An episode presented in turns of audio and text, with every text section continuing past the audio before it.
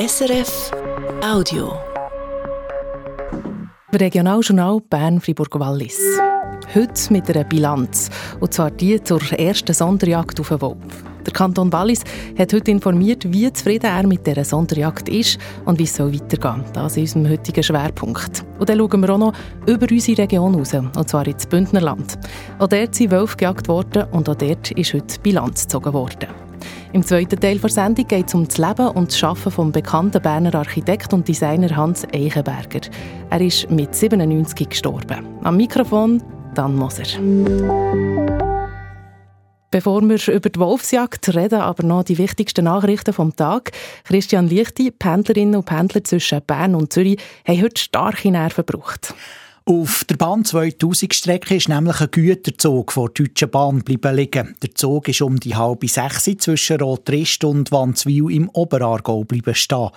Zuerst hätte der Güterzug mit einer Lok sollen abgeschleppt werden, das hat aber dann nicht geklappt. Darum ist dann der Lösch- und Rettungszug von SBB ausgerückt. Der hätte, unterstützt von einer Rangierlok, der Schwergüterzug können abschleppen Wie die SBB meldet, ist die Strecke kurz nach der 9 um frei gewesen. Bis sich der Zugverkehr aber um eingependelt hat, ist es zu weiteren Verspätungen gekommen.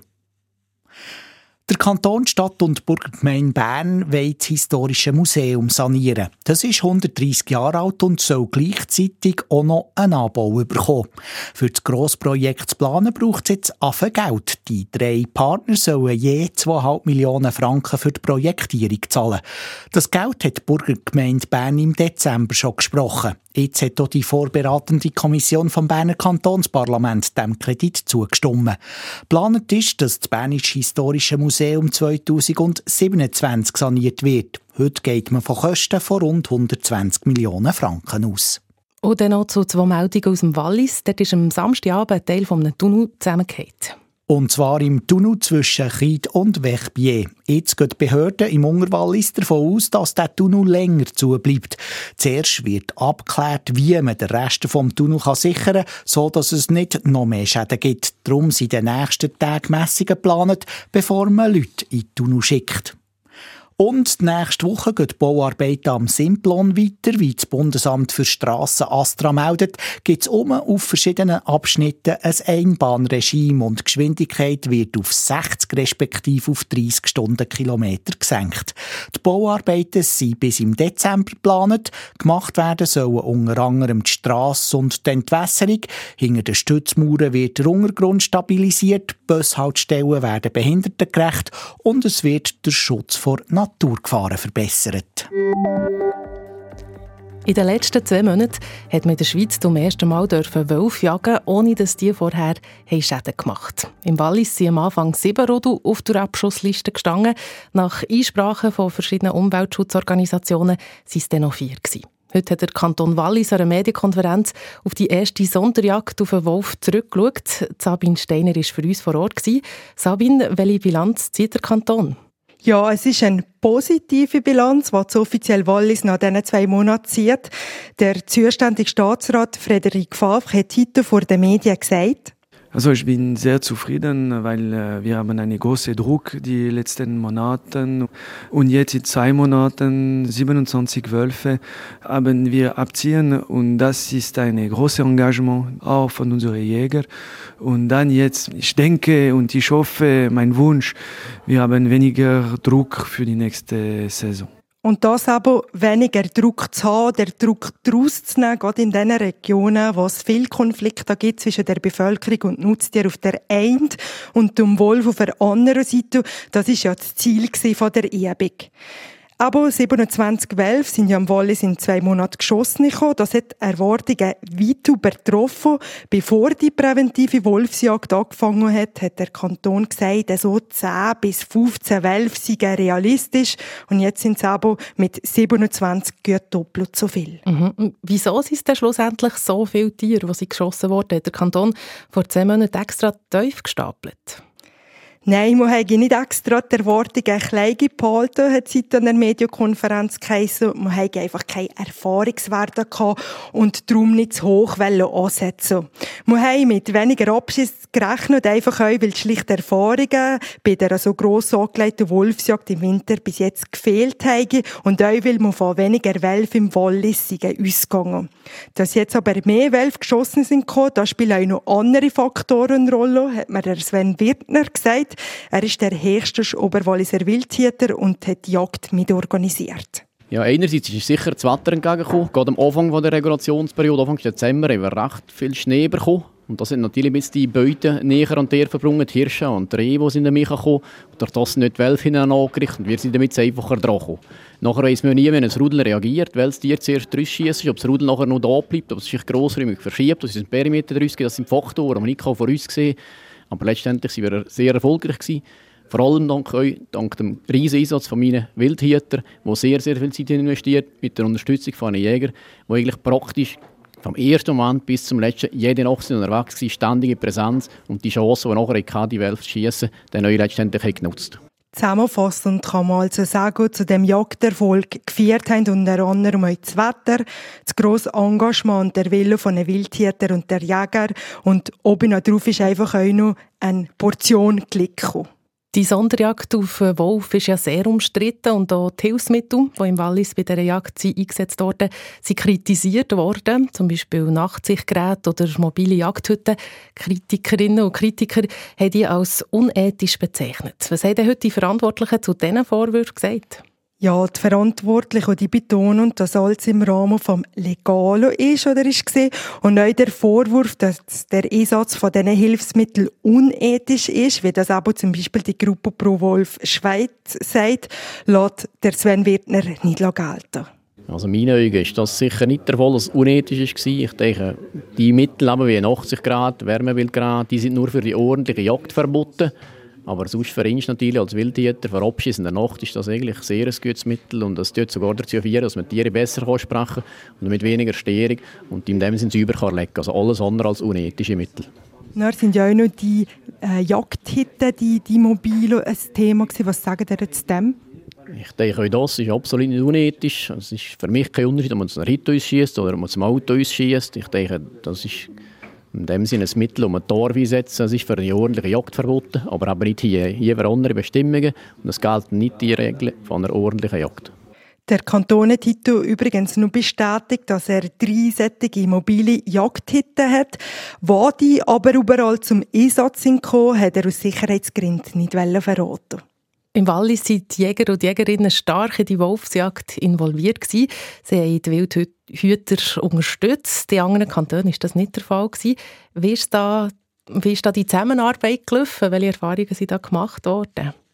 Ja, die Jägerinnen und Jäger sind wirklich sehr stark involviert gewesen. Das Interesse und die Motivation seitens Jägerschaft ist auch gross gewesen. Von den rund 3000 Jägern, die es im Wallis gibt, haben sich ja 800 für den halbtägigen Kurs gemeldet, was aber gebraucht hat, für auf die Wolfsjagd zu gehen. Und die Zusammenarbeit schlussendlich zwischen den Jägerinnen und Jägern und aber der Wildhütte, die hat gut funktioniert, hat es und zwar von Anfang an. Am Schluss müssen wir aber sagen, der Wolf geschossen, also abgeträgt und neu getroffen, das sind vor allem die Wildtiere. 23 Wölfe gehen auf ihr Konto und vier Wölfe sind von Jägern erleidet gekommen.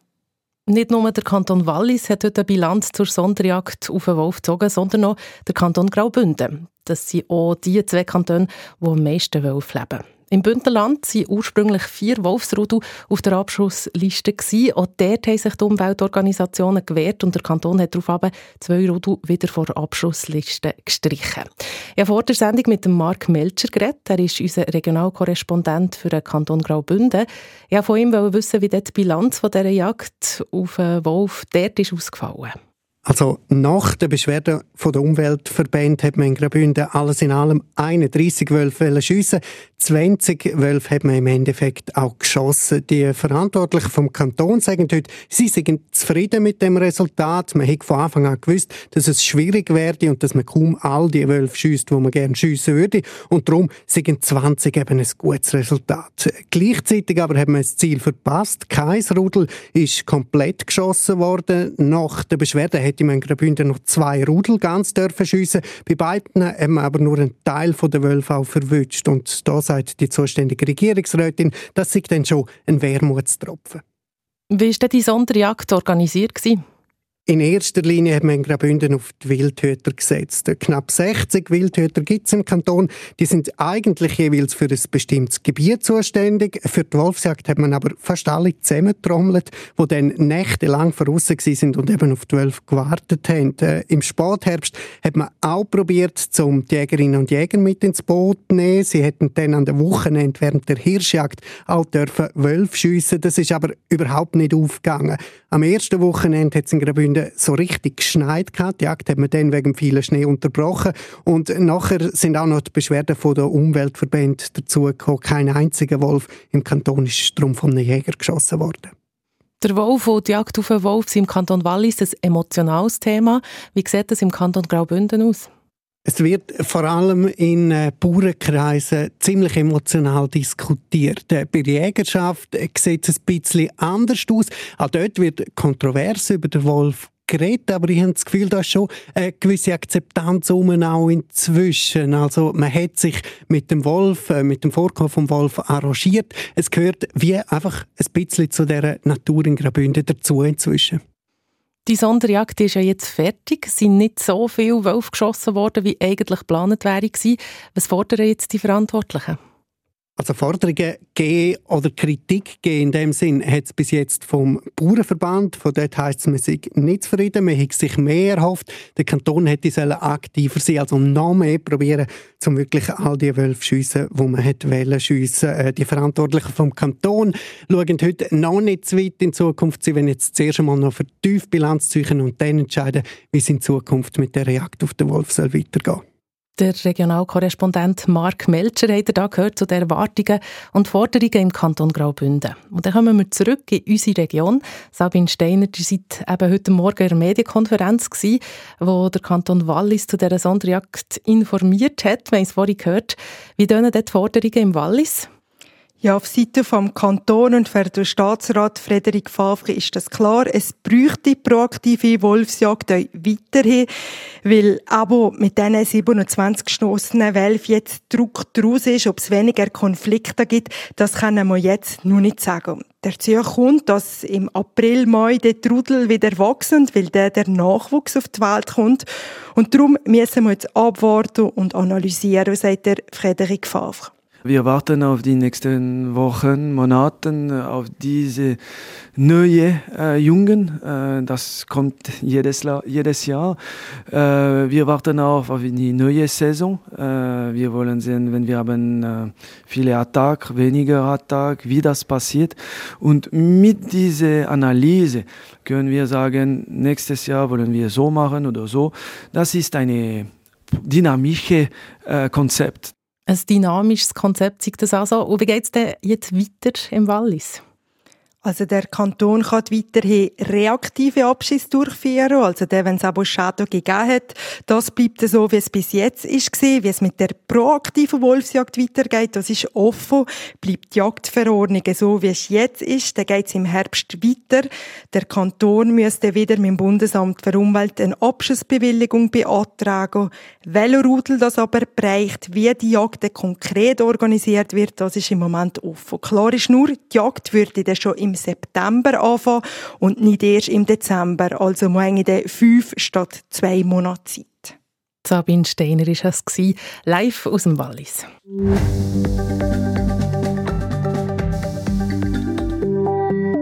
Kommen wir hier im Regionaljournal Bern-Fribourg-Wallis zu einem ganz anderen Thema. Er war der Grand Seigneur vom Schweizer Möbeldesign und von der Innenarchitektur, der Berner Hans Eichenberger. Anfangsjahr ist der 97-Jährige gestorben. Das hat seine Tochter am Wochenende bekannt gegeben. Seit den 1950er Jahren hat er das Schweizer Möbeldesign mitprägt. Etwa 80 Stühle, Sessel und noch ganz viele andere Möbel hat der Hans Eichenberger entworfen. Und als Innenarchitekt hat er zum Beispiel Direktionsräume der Nationalbank zu Bern eingerichtet. Auch am Entwurf der SBB Innercity wegen in den 80er Jahren hat er mitgearbeitet. Ein Haufen von seinen Arbeiten sind ausgezeichnet worden und 2016 hat er vom Bundesamt für Kultur der Grand Prix Design für sein Lebenswerk bekommen. Der Kulturjournalist und Designkenner Remo Vitelli mit einer Würdigung von dem außergewöhnlichen Gestalter Hans Eichenberger. Zeitlos, cool, elegant und doch auch gemütlich sind die Möbel. Und immer absolut hochwertig konstruiert und gemacht. Das ist Hans Eichenberger wichtig. So hat er es vor ein paar Jahren in einem Beitrag vom Regionaljournal gesagt. So gerne Mode haben, aber äh, langlebige, die meine ich. Ja, das modische Zeug ist nicht meine Welt. He? Und wirklich sind die meisten von seinen Entwürfen sehr gut alt geworden. Zum Beispiel der sogenannte Safa-Stuhl. Die Stuhlbeine aus Stahlrohr gehen nahtlos über in die Armlehne und weiter in die Rückenlehne ein Stuhl aus einem Schwung quasi. Oder der seine noblen Ledersessel. Einfach, aber elegant und so bequem, dass man eigentlich nie mehr aufstehen will, wenn man mal drin hockt. Viele von diesen Möbeln zeigen auch, dass ihr Erfinder ein humorvoller Typ war. Da gibt es zum Beispiel den röhrenförmigen Schaft mit einer Tür, wo man endlos um die eigene Achse drehen kann. Leitfasssäule, hat er dem Schaft gesagt. Oder den Lesesessel mit einer Tasche dran, wo man das Buch oder die Zeitung rein tun kann. Känguru heisst das Sessel. Der Hans Eichenberger war ein sehr fleissiger und ernsthafter Schaffer. Sich selber hat er dabei aber dann doch nicht so ernst genommen. Das zeigt alle DRS-Fernsehreportagen aus den 80er Jahren. Der Reporter hat Hans Eichenberger eine Zeitschrift gezeigt, wo die Wohnungen der damaligen Bundesräte abgebildet waren. Und Teil dieser Leute arbeiten ja auch in Räumen, die ich eingerichtet habe. Verbringen also einen rechten Teil von ihrer Zeit dort drin. Ich muss mir eigentlich sagen, die sind auch nicht wohl. Dort drin, wenn sie sich dann schlussendlich flüchten ins Hellige Umgebungen nicht, wie sie da in der, eben in dieser Zeitung publiziert sind, dann gibt mir das äh, Schutzzeichen unakademischer Gestalter, hat er sich selber gesagt. Der Hans Eichenberger, der Designer und Innenarchitekt, ist eigentlich Schreiner. In den 40er Jahren hat er im Oberaargau seine Lehre gemacht und sich nachher autodidaktisch zum Zeichner weitergebildet, mit Praktikumsstellen bei Architekturbüro, unter anderem auch in Paris. So hat er kurz nach dem Krieg Kontakt mit der Moderne, mit Gestaltern, die den altmodischen Mief vom 19. Jahrhundert hinter sich lassen wir sind noch so in einem verspäteten Heimatstil aufgewachsen. Und äh, als junger Mann hat mir das gestunken. Als er wieder zurück zu Bern war, hat Hans Eichenberger sein eigenes Atelier und Möbelgeschäft gegründet und hat Freundschaften geschlossen mit anderen Gestaltern. Zum Beispiel mit den Architekten vom Atelier 5. Zusammen haben sie die berühmte Hallensiedlung gebaut in der Nähe von Bern ein Musterbeispiel fürs moderne Wohnen und Zusammenleben. In der Hallensiedlung hat der Hans Eichenberger auch gelebt mit seiner Frau und den drei Kindern. Und hier hat er auch sein Atelier gehabt, wo er fast bis zuletzt noch geschafft und der auch seinen Nachlass hat geordnet. Das wird hier viel erwähnt. Du, du hast das Glück und so, wenn ich da denke, wenn ich mit Eltern zusammen bin und ich ein bisschen fluche über das, was mich da nicht loslässt es gibt schon Pensionierte, die sagen, oh, bei mir war einfach ein Strich und fertig. Und jetzt ist einfach gar nicht mehr. Ich beneide dich um das. In Pension gegangen ist der Hans Eichenberger also eigentlich nie. Dafür war seine Passion zu gross. Für gute Möbel, für gute Räume der Remo Vitelli über einen Berner Designer und Innenarchitekt Hans Eichenberger, der im Alter von 97 gestorben ist. Wir kommen noch zum Wetter mit dem Felix Blumer von SRF Meteo. Am Abend und in der Nacht ist es klar mit einzelnen vorbeiziehenden hohen Wolkenfeldern. In der oft klaren Nacht gehen die Temperaturen zurück auf 2 Grad Freiburg, minus 2 Grad Glies und minus 9 Grad im Goms oben. Gegen den Morgen bildet sich der Gewässer am Jura-Südfuss und teilweise auf den Jurahöhen wieder Nebelfelder. Im Mittelland haben sie eine Obergrenze um 600 Meter herum. Morgen geht es sonnig weiter, die hohen Wolkenfelder sind morgen aber zahlreicher und dichter als noch heute, speziell am Nachmittag und das vor allem über dem Wallis. Die morgendlichen Nebelfelder lösen sich bis am Mittag weitgehend auf. Nachmittagstemperaturen liegen morgen bei 10 Grad zwischen Düdingen und Thun, bei 11 Grad im Rhonental. In der Höhe gehen die Temperaturen leicht zurück. Auf 2000 Meter Meereshöhe gibt es morgen noch plus 5 Grad. Am Mittwoch hat es zuerst im Mittelland wieder einzelne Nebelfelder, sonst ist es nur noch teilweise sonnig. Am Nachmittag werden die Wolken immer dichter und am Abend kommt vom Jura her erster Regen auf. Die Schneefallgrenze liegt zuerst einmal bei rund 1400 Meter und steigt im Verlauf der Nacht dann weiter an. Dazu bläst starken auf den Jurahöhen oben teilweise stürmischen Südwest- bis Westwind. Am Mittwochnachmittag gibt es zwischen Neueneck und Einigen etwa 11 Grad, genau gleich wie im Rhonental. Das ist das Regionaljournal Bern-Fribourg-Wallis an diesem Montagabend. Der Christian Lichti war für die Sendung heute Abend verantwortlich und den habe ich dadurch begleitet. Mein Name Ann Moser. Das war ein Podcast von SRF.